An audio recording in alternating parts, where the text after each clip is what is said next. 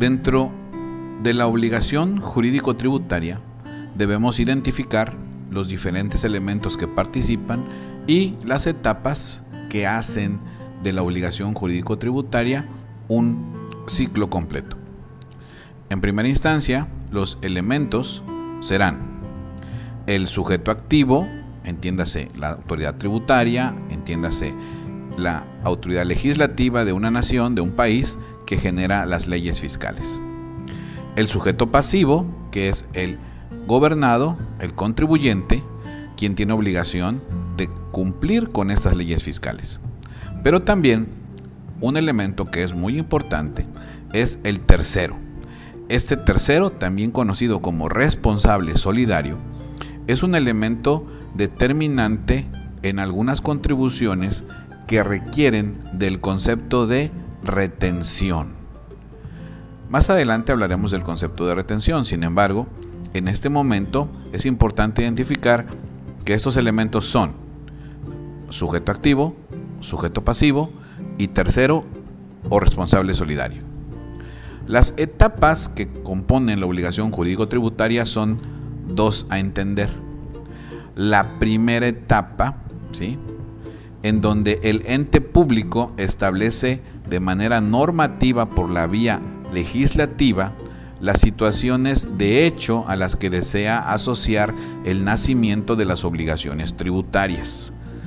Entonces debemos clarificar que en primera instancia está la aparición de las leyes, en este caso fiscales.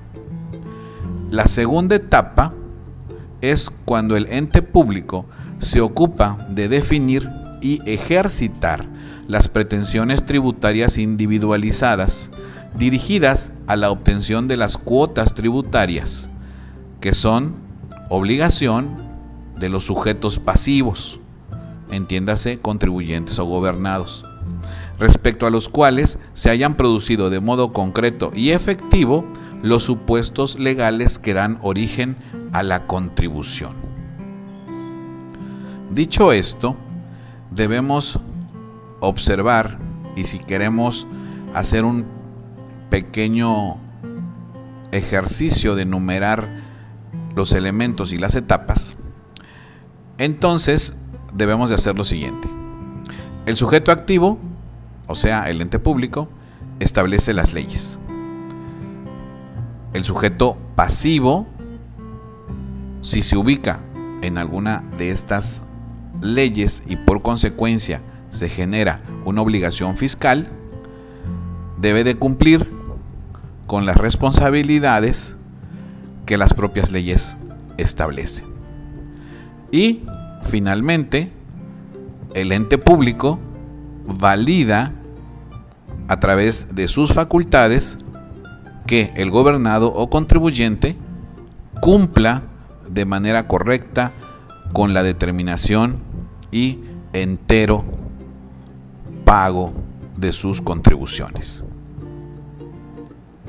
Por una cultura fiscal en crecimiento, su servidor, Joel Gutiérrez Trinidad, profesor de tiempo completo del Sistema de Enseñanza Abierta en Coatzacoalcos en el programa educativo de Contaduría. Gracias.